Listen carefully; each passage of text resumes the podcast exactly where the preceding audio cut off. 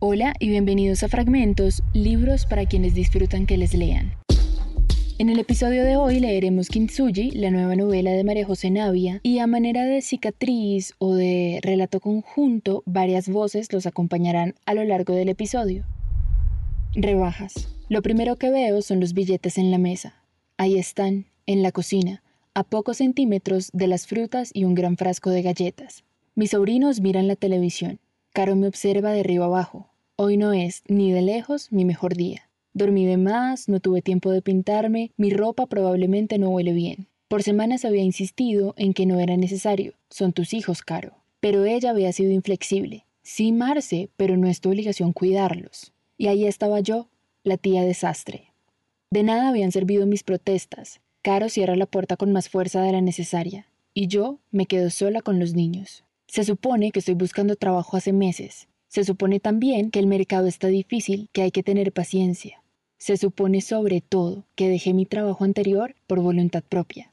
Esa, al menos, había sido mi versión de las cosas. Decir que uno de mis jefes se me había insinuado en más de una oportunidad. Y entonces la cesantía no era una crisis, sino algo de lo que estar orgullosa. O casi. Crisis es una palabra rara. Se queda igual en singular y en plural. Y así, para Caro, era solo una crisis de su hermana menor. Para mí, bajo esa palabrita, se guardaban cientos de malas decisiones.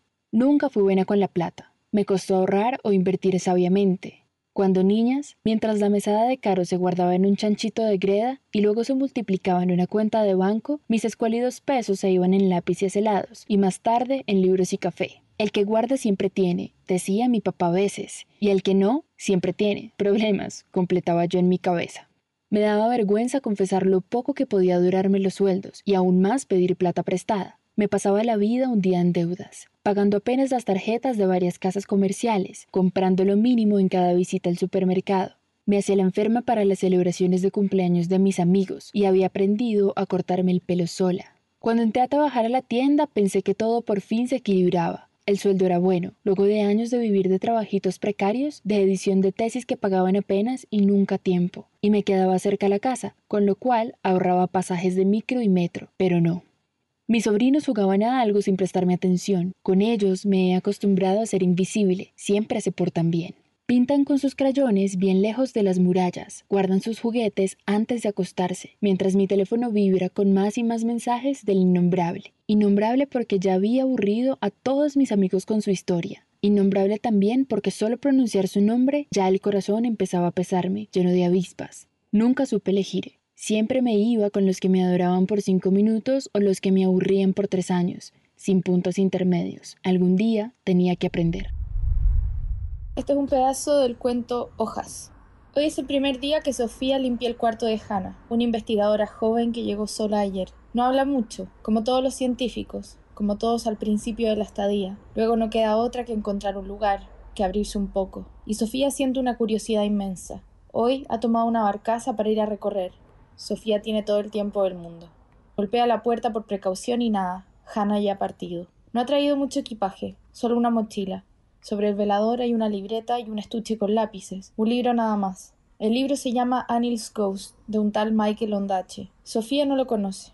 Está lleno de marcas, subrayados, notas al margen, banderitas post-it que en un par de días ya estarán absolutamente irreconocibles. Sofía hace primero sus tareas, saca la basura del baño, limpia el espejo, evita mirarse en él, recoge unas cuantas prendas de vestir y las cuelga, estira la cama, que solo tiene unas arrugas mínimas, y se sienta en el suelo. Hace mucho calor. Por su ubicación, la cabaña de Hannah es la más calurosa de todas. Los apuntes están en inglés, pero eso no es problema. Sofía entiende el idioma, puede leerlos. Es una mezcla de diario de vida con notas científicas. Va a poner distintas cámaras en la selva, para así fotografiar y grabar a los animales cuando crean que nadie los está mirando. Quiere vender los derechos de las fotos a la National Geographic. Comenta que algo de apoyo le dieron. Hannah anota todo, cada centavo que ha invertido en el proyecto, el costo de este viaje a la Amazonía, las calorías que come cada día, la temperatura. Sofía abre la mochila con cuidado de no mover mucho sus contenidos. Hay ropa interior, calcetines, un par de pantalones y camisetas, un bolso con cosas de aseo personal, una cámara de fotos, unos cuantos frascos de remedios. Sofía no alcanza a identificarlos. Y un test de embarazo. Nerviosa, vuelve a cerrar la mochila con un gesto algo brusco. Sobre el velador hay otras tres libretas, aún en sus fundas de plástico. Sofía sonríe contenta frente a la perspectiva de nuevas lecturas. Hannah piensa quedarse un mes en la estación y escribe en sus cuadernos varias veces al día. Sobre el respaldo de su cama alguien talló la palabra calma. No Hannah, el mensaje lleva ahí al menos desde que Sofía comenzó a dedicarse a la limpieza. Todavía no tiene amigas en la estación. Las mujeres le hacen un poco el quite. Gaby, una de las encargadas, ya le sonríe e incluso le ha ofrecido conectarse a internet gratis cada vez que quiera. Pero en toda su estadía nunca tenía una conversación importante. Siempre ella y su cabeza, ella y sus hojas. Ya se le terminaron todas las novelas que trajo consigo. No eran muchas. El gran lector en su familia era su hermano mayor. Incluso algunas que habían quedado olvidadas en la biblioteca por otros investigadores del pasado. En su mayoría bestsellers de misterio o romance. Ese primer día de limpieza en la cabaña de Hannah, Sofía lee el comienzo de Annie's Ghost. Solo se atreve con unas cuantas páginas, tiene miedo de entretenerse demasiado y que se le pase el tiempo. No quiere que Hannah la vea intrusiando en sus cosas. Sofía es una experta en pasar desapercibida, en ser invisible, pero también tiene un talento especial para indagar en las vidas de los demás sin dejar rastros. Ahora en la estación, Sofía mantiene su diario de vida envuelto en una polera dentro de la bolsa donde guarda la ropa sucia. Nadie buscaría ahí. Cuando era niña e incluso adolescente, Sofía escondía sus diarios en cajas de zapatos al fondo del closet, los forraba como los cuadernos del colegio y los guardaba tras los juguetes, todo para que su madre no los encontrara. Le constaba que tenía curiosidad, que revolvía sus cajones y su mochila en busca de evidencia de algo. Tal vez su padre la había contactado, fumaba escondidas, se había acostado con alguien. Una vez la descubrió leyendo el diario de Tomás, su hermano mayor, guardado en una caja bajo la cama, nada inteligente. Su madre se puso pálida al verla en el marco de la puerta. Es que anda tan raro tu hermano, le había dicho. Mejor lo dejamos como un secreto entre las dos. Y fue un secreto compartido, sí, aunque no de la forma que ella pensaba. Después de esa tarde, Sofía comenzó también a leer los diarios de Tomás. Era en extremo melodramático. Todas las semanas quería desaparecer. Todas las semanas la vida le dolía demasiado. Su mamá lo obligó a ir al psicólogo, al psiquiatra, incluso probó con la acupuntura. Su hijo se estaba acercando demasiado al abismo, se le iba de entre los dedos. Dibujaba rostros contorsionándose, demonios, seres deformes. Entonces Sofía le contó a Tomás sobre las lecturas de su madre y el diario dejó de estar bajo la cama. Sofía creyó que así se ganaría el corazón o al menos la complicidad de su hermano, pero no. Solo recibió una cara de terror y un gracias algo nervioso. Al día siguiente su madre ya no pudo encontrar el diario y no se atrevió a buscarlo más. Sofía siguió con sus lecturas, el cuaderno ahora escondido en una bolsa dentro de un abrigo del closet de su papá.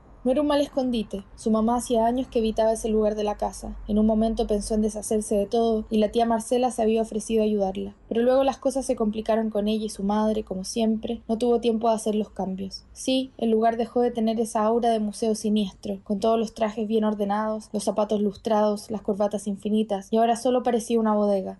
Apenas se podía entrar, y cuando se abría la puerta era como si el mundo entero fuera a caerte encima. Lo primero que se veía eran cajas de libros del abuelo, cajas con juguetes que ya ninguno de sus hermanos usaba, pero que la nostalgia les impedía botar. Ya los querrán los nietos, decía su madre. Carpetas con dibujos de cuando eran niños, diplomas de buen comportamiento, de buenas notas, recuerdos que nadie sabía muy bien dónde poner. Aún seguían ahí los trajes y los zapatos, pero ya mezclados con el resto de la historia familiar. Sofía se acostumbró a escribir su diario en libretas pequeñas que cabían en los zapatos de su papá. Casi todas estaban apretujadas dentro de unas botas de pescador que él solo usó un par de veces. La estación, las libretas pequeñas eran un despropósito, así que se había comprado un cuaderno grande. Si bien igual había traído dos más pequeños para llevar a todas partes, cada uno en su bolsita de plástico. Si pudiera elegir un trabajo ideal, a Sofía le gustaría dibujar y escribir las libretas que aparecen en las películas, esas anotaciones que buscan los detectives en las series de suspenso, esos cuadernos donde los asesinos trazan sus planes o donde los suicidas dejan ver la sombra del desastre, también esos diarios de candadito en las películas de niños, las cartas de amor entre dos amantes imposible.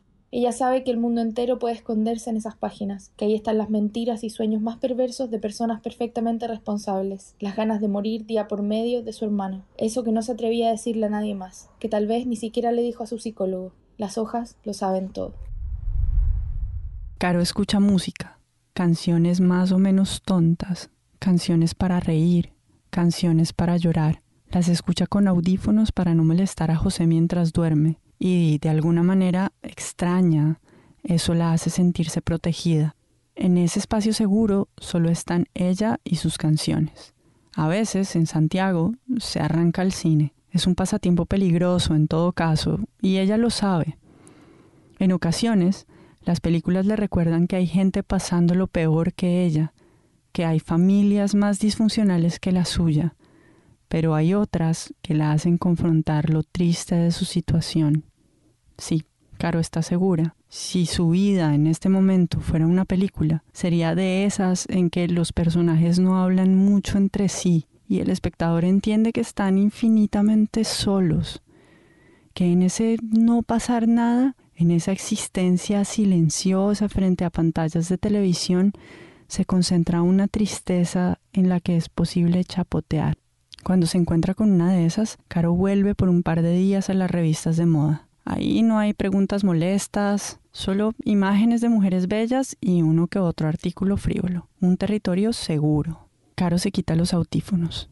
Llega frente a Tomás sin que éste levante la vista del libro. Sigue la lectura con uno de sus dedos y el gesto la enternece. Tommy, ¿qué tienes ganas de almorzar? Por lo general nunca le pregunta, pero hoy se siente generosa. Tal vez incluso podría invitarlo a algún restaurante del pueblo. Total, ella se quedó con el auto y José y Sophie van a llegar por la tarde. Tomás todavía no la mira. ¿Quieres salir? Tal vez podríamos probar la parrilla argentina que se puso en la calle principal. ¿De Tinca? Tomás deja el libro sobre la mesa, se nota que no está feliz. Incluso podría agregar, se nota que no es feliz. No en este momento, no en estas vacaciones. Lo que tú quieras, mamá, contesta al fin. O vamos al lago, está lindo el día. Ay, mamá, tú sabes que no me gusta bañarme. Caro se sienta junto a su hijo. Él se mueve un poco más lejos, incómodo. José silba una canción antigua mientras espera que algo pase. Lleva largo rato intentándolo, con anzuelos de distintos colores y tamaños. Y hasta el momento, Sophie se ha portado como una reina. Mira todo muy callada y a veces se queda como hipnotizada mirando los árboles, el río, quizás el agua la calma. Él también se siente mejor cuando está cerca del mar o en lo hondo de una piscina. Mario tira sus anzuelos y si bien a él sí le han picado en varias ocasiones, tampoco ha logrado sacar nada.